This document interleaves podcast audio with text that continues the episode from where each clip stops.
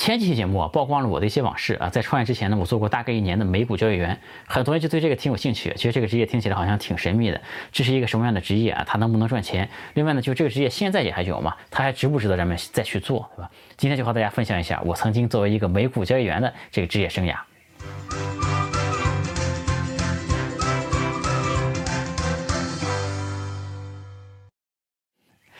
有趣的灵魂聊科技人文，我是李自然。今天和大家聊一下，作为一个美股日交易员是一种什么样的体验啊？这个故事发生了大概十年前了。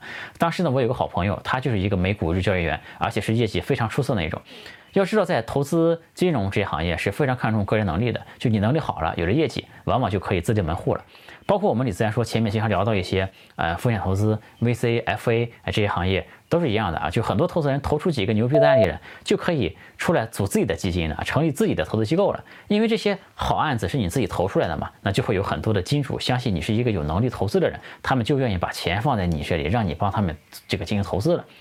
我那个朋友呢，因为他自己的业绩非常出色啊，但是他是做美股这一块的，那他就不想在之前的那公司里了。他因为他在之前公司里面，他上面还有老板，还有合伙人，都要抽他的成的。他自己出来单干呢，就反而是能赚的更多的。然后呢，他就来找我说，自己想开一个美股交易的公司，就是开一个做美股交易的公司，问我有没有兴趣合伙，咱们一起搞。本来呢是想让我做管理这一块东西啊，然后他呢主要来做技术、做业务。那我呢对搞这么一个屌公司啊是没什么兴趣的，因为这个公司就明显搞不大嘛。这个逻辑就是我前面都摆明了，对吧？就因为牛逼的交易员总是可以自己出去自立门户，而且呢，另外呢还有一些傻逼的交易员，就是他们在公司学会了一些公司研究出来的交易策略，然后呢也出去自己单干。但为什么说这些是傻逼呢？就因为他们不是真的牛逼，对吧？这个真正牛逼的人是可以为自己创造合适的交易策略，去创造新的交易策略出来的。这些傻逼的人呢，只是学会一套现成的策略，一些套路吧。就但这个市场中啊，这个策略过时是非常快的，对吧？这些傻逼的人呢，学会了一些套路，过段时间这个套路不能用了，他们就不能赚钱了，就变得非常傻逼了。那总之呢，就是搞这么一家公司啊，没什么意思，对吧？牛逼的人、傻逼的人都可能出去自己单干，对吧？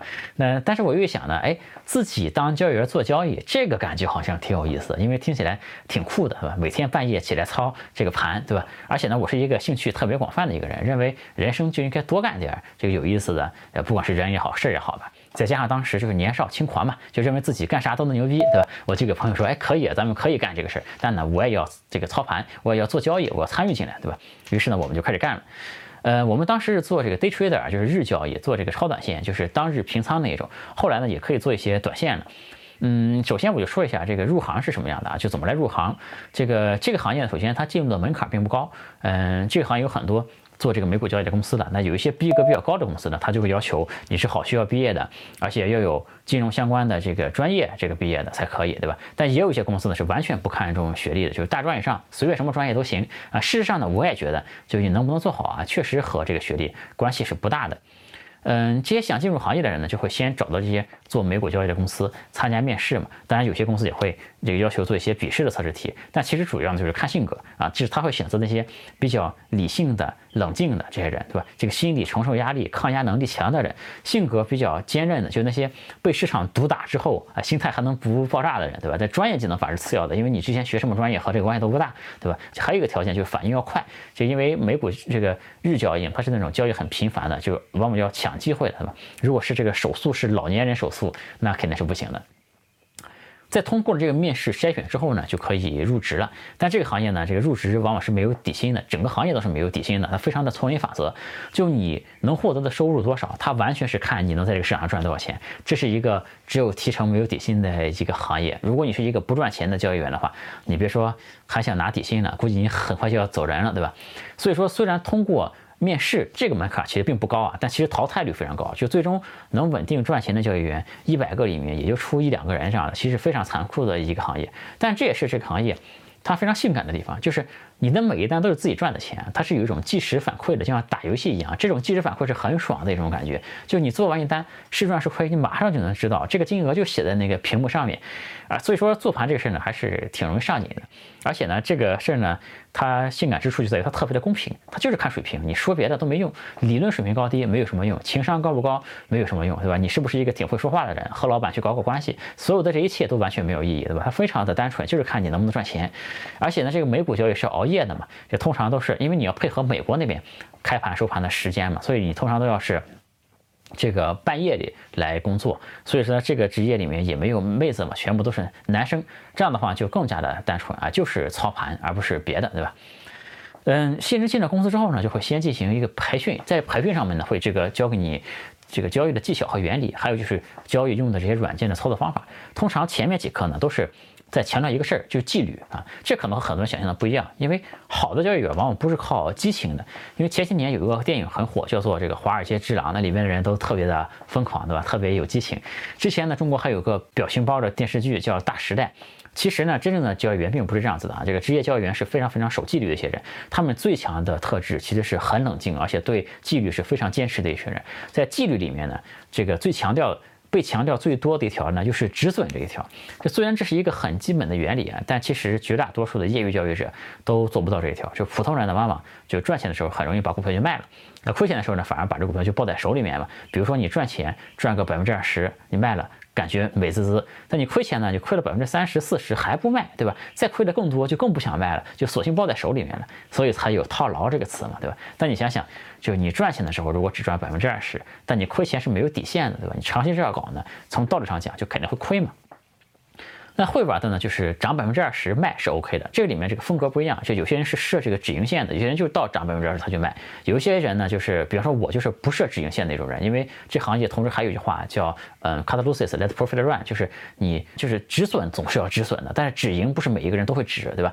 但是你这个策略呢，就是嗯就是止损是每一个人都要坚持的一个纪律嘛。你比如说你亏百分之十，你要坚决就要止损了。每一单你在做之前都会内心就会设想一个止损线，很多情况下。呢，你到了那个止损线的时候，你内心会有一种感觉，就是股票马上就要反弹了。但是这时候呢，你就要坚守自己的纪律嘛，不能期待这些奇迹的发生，或者不能期待它和你判断不准的情况。就是你设定的止损线，你就非常严格的去执行它才行啊。呃，当然这也不是说你能坚守纪律就能赚钱，没这么简单，对吧？因为赚钱是另外一个技能了，这个纪律只是最最基本的一个保证吧。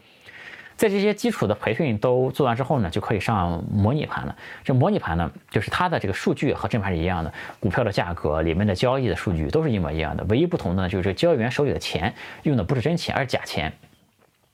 这样呢，就可以让这些刚入行的交易员就可以进行操练嘛，就而不用担心他们亏钱，对吧？不用担心他们亏公司的钱。另外呢，就是这个模拟盘也是可以训练交易员的这个肌肉记忆的。就比如说我们前面说止损这个纪律吧。就玩真钱的感觉和玩假钱是往往不一样的，对吧？这种纪律呢，用假钱练反而更容易练。如果你直接上真盘的话，就因为人性就有这样的嘛，你看到亏损，很多人就想放手一搏了，对吧？这时候就不想遵守纪律什么的。所以说，你先在假盘上先这个练自己的习惯，练成一个好的习惯，对吧？就遵守纪律这些习惯，在假盘上呢，反而更加容易去练，因为你用的不是真钱嘛，这个心理负担就不大。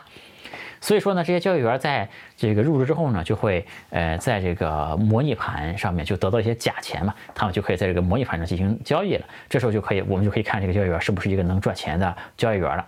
其实，呃，能赚钱的是很少的一部分人，就大量的人还没碰过真盘呢，在假盘这一步就已经被淘汰了。如果一个交易员呢在假盘上面能稳定盈利的，比如说一个月能赚个一两千美金了，或者说连续两个月都能赚这个钱了，哎，那这时候呢就可以上真盘了。这个在业内呢就叫毕业了，就说转正了吧，就你可以拿真钱去这个呃交易了。每家公司这个毕业的这个标准也不太一样哈，但总之来说，你总要在假盘上能稳定赚钱才行，才能毕业，对吧？这个通常来说呢，要好几个月的时间的，就很多人就半年毕业的人也是很多的，甚至于半年都毕不了业的人也是非常多的啊。前面说过，这个真钱和假钱呢，这个玩起来感觉是完全不一样的。就很多在模拟盘上能稳定赚钱的交易员，一上到真盘就开始亏钱，对吧？大概一半的人都是这样的，因为人的心理往往是人非常大的一个阻碍。就根据我多年的观察吧，就我觉得一个事情能干。成，它是有两个鸿沟的。这个首先呢，是你从看懂到能干出来，这其实是有非常巨大的一个鸿沟的。在大多数人呢，就是在能看懂一点门道情况下，就认为自己上自己也行，但其实呢，自己上会非常的不行，对吧？这是一个很大的一个鸿沟了。第二个呢，就是，呃，从能干到能够在重压之下还能动作不变形的干出来，这也是一个非常巨大的鸿沟啊！就你自己对着镜子做演讲的时候，你可以谈笑风生，对吧？但你面对一千个人演讲试试看，对吧？很多人都是不行的啊！这是我自己的一个总结吧，就我觉得你想把一件事干好，要跨过这两个巨大的鸿沟才行。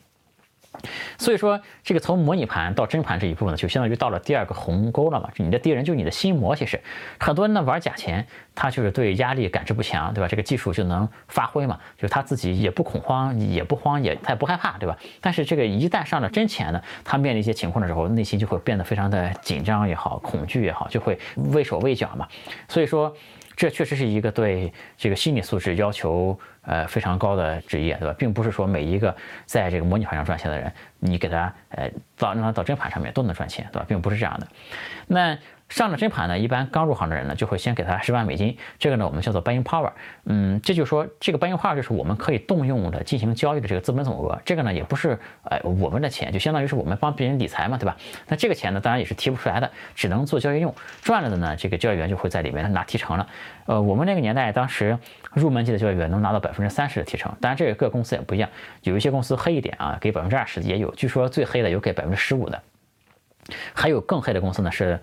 打着培训美股教育员的旗号的，就你去入职还要先交培训费的什么的，这里面很黑的就很多了。那厉害的教育员呢？因为他这个，嗯，就是哎，他的这个溢价权就更高了嘛。他们这个厉害的教育员，往往就能拿到百分之四十以上，百分之四十四十五五十，对吧？那我们这些做老板的呢，就拿到百分之七八十以上了。哎，这些。嗯，交易员的账号呢，也都有一个就是止损的点，就比如说他会来规定一个交易员每天最多就只能亏一百美金，一旦触碰了一百美金这个线呢，这个账号就被杀档了，就被这个暂停交易了。新入行的交易员，甚至这个金额会是二十美金、三十美金这样子，非常低。就你一旦一不小心亏到这个数，你账号就被强制暂停了，你这个交易员呢，当天就不能再交易了，因为交易过度啊，就过度交易对于这个。初级的交易员来说是一个非常大的忌讳，就当你太心急想把钱赚回来的时候，你就会操作的很频繁嘛，这时候反而更加容易出事儿。所以说，对于新手交易员呢，往往就赔一点钱，哎，他的账户就被强行停止了，就不让他再干了。就如果一个交易员他账户被强行停止，那还没到下班点儿怎么办呢？还没到收盘的时候怎么办？那就只能看同事操盘了，对吧？但如果特别是这个同事在赚钱的情况下，你看着别人操自己不能上，这种感觉其实也是挺难受的。所以说这行呢还是挺难的。就首先它是一个百里挑一的，一百个人你最后能赚钱的可能只有这么一个人。而且呢，很多人还要坚持半年以上，那半年还是没有底薪的，这个才能开始赚钱。就卡在模拟盘那一步的人是很多的，就很多人做了好几个月，最后连真钱都没上过那种，这种人是非常非常多的。然后，如果你到了真盘还能做的比较好，那你这个账户的权限就会变得越来越大，就你这个账户里能动用的钱，相当于这个 buying power 嘛，就会越来越高。哎，而且呢，你触发这个账户停止的这个金额也会变得越来越大。当然，有一些交易员他明明可以提高自己的权限，但他不提，他认为他用不了这么多钱，或者说他也不想一下赔太多，他就不想提自己的这些，不想提升自己的这些金额。就好比有些人，他这个信用卡他明明可以提高额度，但他不提，这道理是一样的，对吧？我当时的账户呢，我的 buying power 是一百三十万美金，就我每天晚上就拿着这一百三十万美金嘛，就进进出出就进行交易了。然后我是觉得钱再多呢，也确实用也用不到了，因为超短线交易的，你的交易策略，包括这个市场中它是承载不了过大的这个资金量的。超短线没有说拿几个亿砸上去的这种啊，就几个亿这种，就长线还行，但是短线呢，它吃不了这么多钱的。然后就遇到行情好的时候呢，就我们也可以短期提高限额，就好比这个信用卡，如果你最近花费比较多，你可以提高它的临时额度，这个道理是一样的。就是我的沙拉档是大概是一千美金，啊，如果我的账户这一天。亏损超过一千美金，我的账户也会被关停。但是如果权限比较高呢，你还可以再开开它啊，是这样子的。这交易员怎么赚钱呢？是因为我们可以看到一个叫 Level Two 的一个界面，这个界面是一般散户呃看不到的，就是每一笔成交的交易，每个价位上各个通道挂单的数量，我们都能在这个 Level Two 的这个界面上能看得到。如果说你看到很多人都在买入嘛，这同时这个买方的挂单越来越多，卖方这个单子快没了，那这个价格呢很可能就要往上破了，那时候这个股价呢很可能就会往上分一分，就会往上升一分钱。如果在这个时候呢，你能把货进来，把这股票进来，然后等涨一分钱之后把它卖出去，你就赚了，对吧？那这种呢，这个你可能觉得就赚一分钱嘛，对吧？但是超短线其实往往就是赚一分钱或者是赚几分钱这样子的，因为嗯，这个道理是这样，因为比如说我买二十手股票吧，一手是一百股，对吧？相当于这个每一股涨一分钱的话，我一手股票就是涨一美金嘛。如果我呃进了二手的货，然后涨了一分钱，我这一单就能赚二十美金了。一般一个交易员呢，一晚上是可以做几十单甚至更多的，是吧？当然这里面呢也不是每单都能赚，这里面是有赚有亏的，啊，也不能保证每一单都赚。这散户呢一般是不需要。去看 Level Two 这种界面的，因为这个界面非常细，这些人就是只有当你在很介意这个一两分钱的时候，他就看这个界面来进行操作。当然，这个操作说起来呢挺简单，但其实也是挺难的。比如说，嗯，我举个例子的话，比如说当前的买入价如果是一块二，你卖出价如果是一块二毛一，如果这个价格很明显就要往上走了。这时候你再在这个一块二上再摆单的话，是进不来货的，因为明显价格在往上走，对吧？那那个如果你去打那个一块两毛一的单子去进货呢，那你进货就会贵一分钱，那这只股票它会涨一分钱，但能不能涨第二分呢？它就不一定了，对吧？另外，这个美股交易呢，它也是分不同的通道的，因为各个通道手续费不一样。同样是摆单的话呢，就有些通道是成交之后赚手续费，有些通道是成交之后你要交手续费的。那些你交手续费的通道呢，肯定会优先成交嘛，因为你交手续费，对方就会优先买你的这个买你手上的票嘛，对吧？所以这里面呢，又根据各个通道的不同，又演化出来很多的策略。所以说，只有在你选择对了通道，在你这个哎，在你这个摆单摆的比别人更早的情况下，你才能进来货嘛。如果价格明显就要上去了，你进货肯定是进不来的，你打。单有可能会亏，对吧？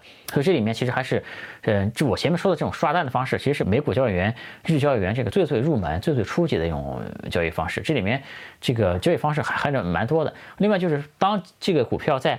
价格不动的情况下也是可以赚钱的，因为我前面说各个通道它手续费是不一样的，对吧？有一些新手就会找一些这个单子很厚、走势特别平稳的股票，这些股票可能这一天就动个一两分钱，甚至都不怎么动。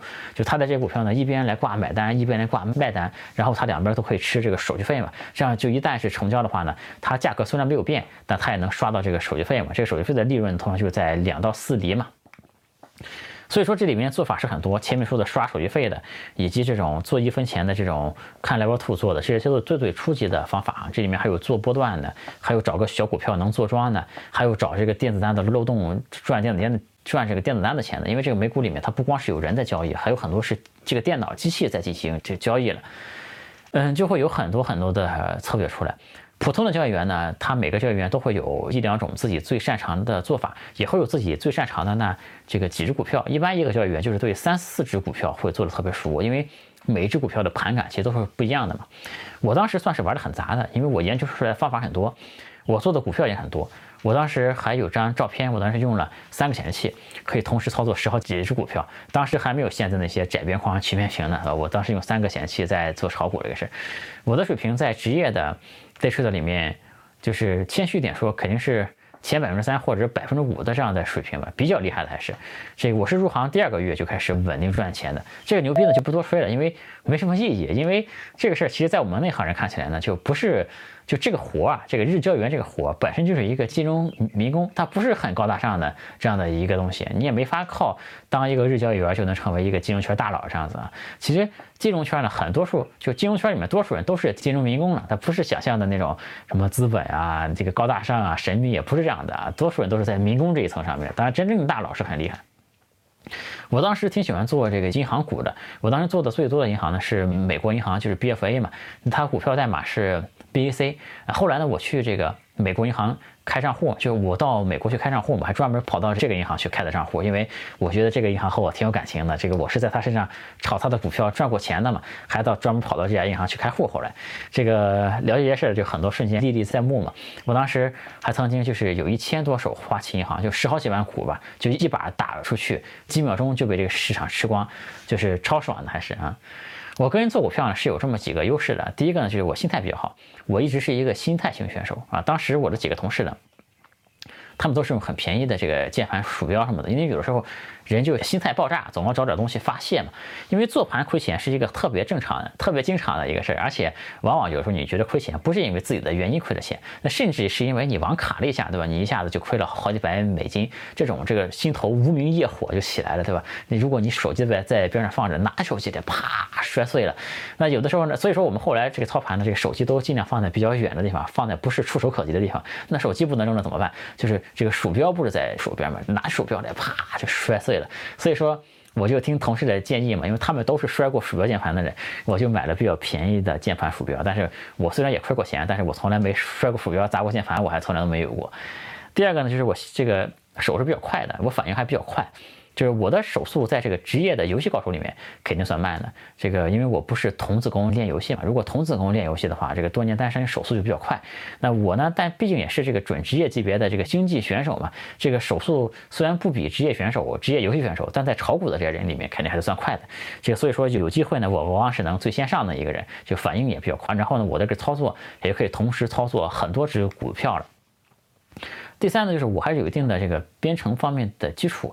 你如果仔细看我刚才那个照片上那个键盘的话，你可以看到我那个键盘上很多键位都贴了一个即时贴，因为每一个键位都是我自己定义的，就特定的股票、特定的仓位，我可以实现买入买出这一键操作的。就所以说，当一个机会来了，就同行还在点开窗口、输入数字、按确认键的时候，我一键就给他们买光了，对吧？但他们如果再操作，那不好意思，你们排队都排在我后面，对吧？因为美股是按这个排队的顺序来交易的嘛，就同样的价格，如果你摆在别人的前面的话，就你的操作在别人前面的话，那你总是会被优先成交的嘛。因为这个市场上交易员这么多，对吧？所以说这个速度还是挺关键的一个事儿。嗯，这里面还有很多的细节的，就比如说我当时还做了一个语音计时的一个小程序，因为收盘阶段是很紧张的，因为收盘交易量特别大，很紧张。我不有三个屏幕嘛，我的这个电子时钟是摆在其中一个屏幕上面的，但当时太紧张了，你用膀胱就你用余光来瞄一下那个钟表，都会感感觉会分散自己的这个注意力。所以说我当时呢就做了一个那个电脑能用语音念倒计时的这样的一个程序啊，电脑就会念六十秒、五十秒、四十秒，最后就会念十九八七这样的一个。倒计时，我能听到这个时间呢，我在操作上就会更加有信心嘛，我就不用去盯着这个表看了，因为我会在倒数计十秒的时候我就开始全面出货了。然后如果出货比较顺利呢，我也会抓紧最后这几秒钟的时间，再看看能不能多做几单。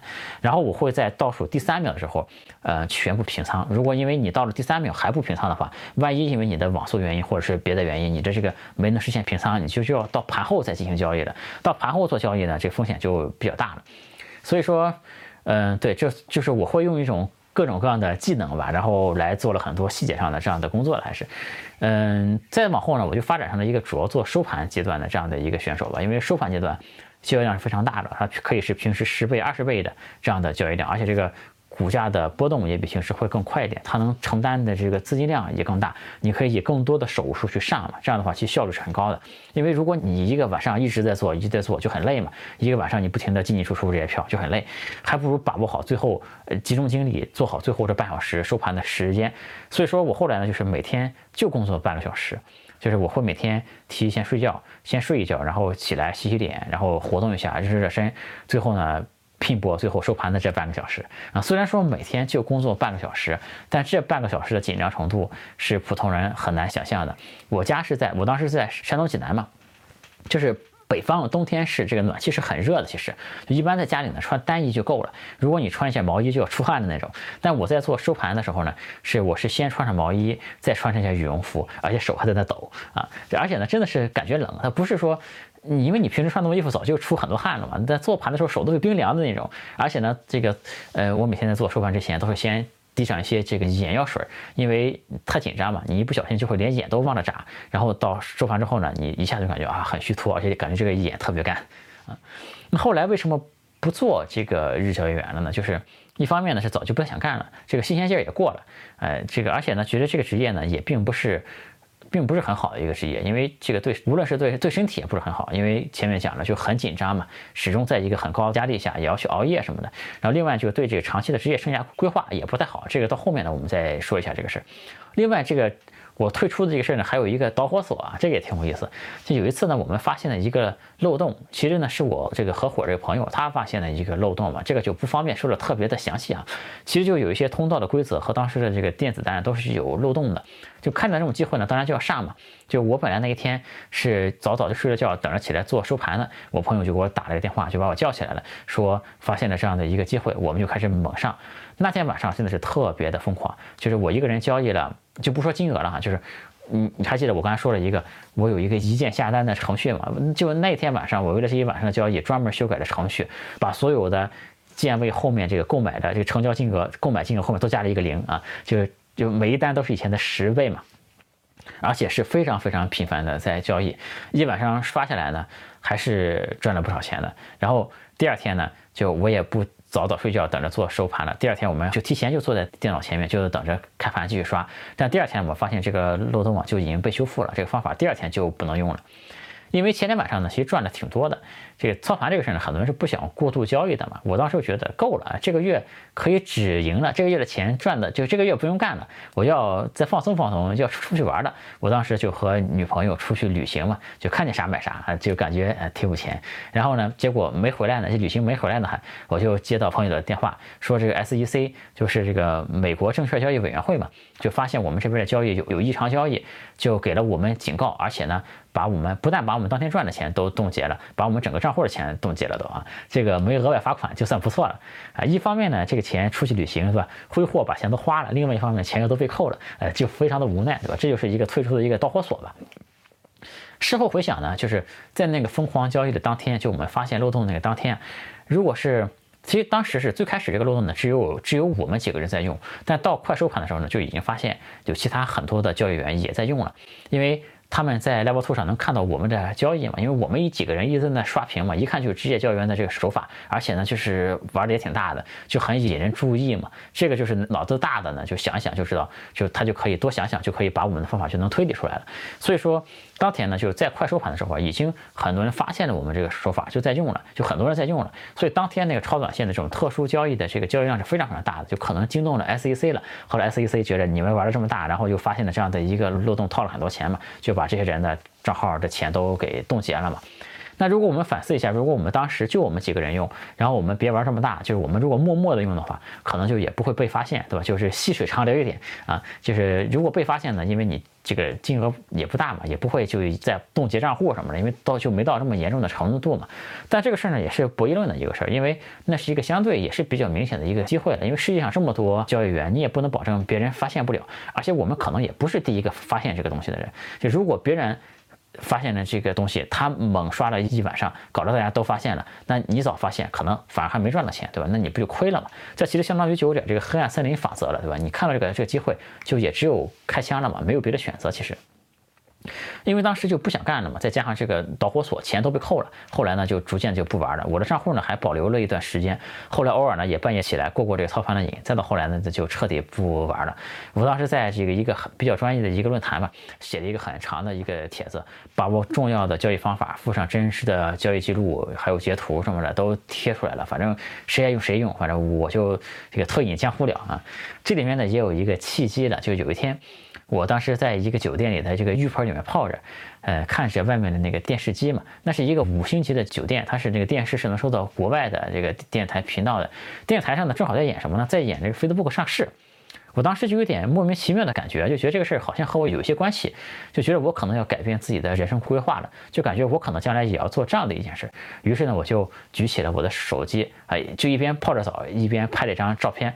我当时的手机应该还是 iPhone 4S 的啊。结果果然后面又投入到互联网这个行业里面去了，就先去北京，再去上海，就是我后来的这段经历嘛。这段经历将来这个有合适的机会吧，这里面有意思的故事再和大家做分享吧。这美股日交易这个工作啊现在应该也还有，但是呢，说实话，我就不建议大家再去尝试做了啊。这里面有大概这么几个原因。第一个呢，是我建议大家选择这些嗯更具备长期成长性的工作，就做一个长期主义者嘛，就找那些你干三十年和你干三年这个会有非常大区别的那些职业，就随着时间能积累下一些东西，对吧？这个就很重要嘛。这些超短线交易呢，其实你看不到十年。之后是什么样子的？而且很多时候下你都要不停的去找新方法嘛，就是你以前的老方法会逐渐被淘汰，你要不停的找新方法，其实是缺乏实质的这些积累和进步的。第二呢，就会产生一些这个钱进出都很快的这种错觉。有一句电影台词给我印象很深刻，可能是星爷的一个电影吧，叫一秒钟几十万上下。这个听起来好像很牛逼，老子一秒钟几十万上下，对吧？但这有一个问题，你究竟是上还是下呢，对吧？如果你一秒钟能赚几十万，那当然很牛逼。但短线交易呢，往往真的就是上上下下，上上下下，就很多人每天经手的金额很大，到最后呢赚的钱也不多，但因为他经手了很大的这个金额嘛，他心态就会发生。就有比较大的变化，他就会变得没那么踏实了。如果将来找一个换一个工作，对吧？或者找一个新工作，他就会觉得，哎，我这一个月的工资可能还不如我这个几秒钟做一单呢，对吧？那这个呢，对心态就不太好，这人就会容易变得很浮躁嘛，就会只会去想想赚快钱了。第三个就是这个职业确实就是压力也很大的，因为前面说过要长期熬夜，感觉对身体也有害，对吧？这个就不再多说了。前面讲的。这个我这些经历，其实里面有很多自己的反思和这个心路历程吧，啊，这其实也是可以和大家分享的。但时间今天已经不多了啊，就分享一个我觉得是最重要的，也是我整个教育生涯里面最重要的收获。而且呢，这个方法论吧，算是让我长久受益，至今仍然受益吧，也送给坚持看到最后的朋友们。就认为，因为这个人的一生啊，经常会碰到各种各样难以抉择的时候，是吧？经常会迷失自我，很多情况下大家不知道当下该做出怎样的选择比较好。就是有的时候你有一段感情相爱相杀，对吧？该不该割舍？一个事件呢，要素太多，怎么去决策？在这时候呢，想象你们灵魂出窍，升到了空中，你要变成一个神，哎。这个进入到一个神的状态，全知全能，在空中呢，睥睨众生。这时候你看到了一个年轻人坐在你那个座位上，对吧？这个年轻人就还是凡间的你自己。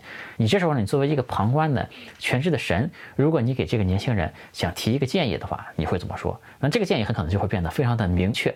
当然该分手，对吧？当然应该辞掉这工作，对吧？就会变得很清楚。那然后呢，你的灵魂再返回到你的身体里面来，按照刚才的话去做。那这样的做法呢，往往就是一个正确的做法。所以，当你感觉到迷失，就就是在迷失的时候，在你不知道怎样做判断的时候，哎，你就会用这种方法试一试。我觉得呢，往往都会有意想不到的收获。这个方法论是一个顶级的交易员提出来的，但很抱歉，这个出处我已经忘了，我已经忘了是谁提出这个方法来了。因为其实做交易呢，就是和人的本性斗争的一个过程嘛。很多时候你明明知道这样做是错的，但是。你就是期待奇迹会发生，你就会会想这样做。那你如何去克制自己这样做呢？我们也前面说，这个职业交易员最看重的是纪律这一个。有的时候在你实在不能战胜自己的心魔的时候，你在还是想坚持你自己的执念的时候，你就跳出来，作为一个旁观者的角色，作为一个绝对客观的一个神的一神格的这样的一个角色来看这个人应该怎么做，对吧？然后你再返回到自己的这个哎这个座位上来，你再去做真正应该去做的正确的事情啊。这一期呢，本来是。这个想偷懒那种，因为我最近呢确实比较忙。这个如果是聊像这种聊我过去的经历呢，就不需要什么准备就可以讲嘛。所以说今天就把我以前的这一段经历讲出来，讲完了，我个人感觉还是挺有意思的。当然我不知道大家听起来觉得是不是有意思，就可能是我太沉溺在自己的这些经历里面。就我觉得自己的前半生过得挺有意思，还是因为经历了很多精彩的事儿嘛。但我觉得更精彩的事肯定还在未来。呃，我也在等未来出现一个更大的能够施展自己的机会。有戏的灵魂聊科技人文，我是李思展，嗯，我们下次再见，拜拜。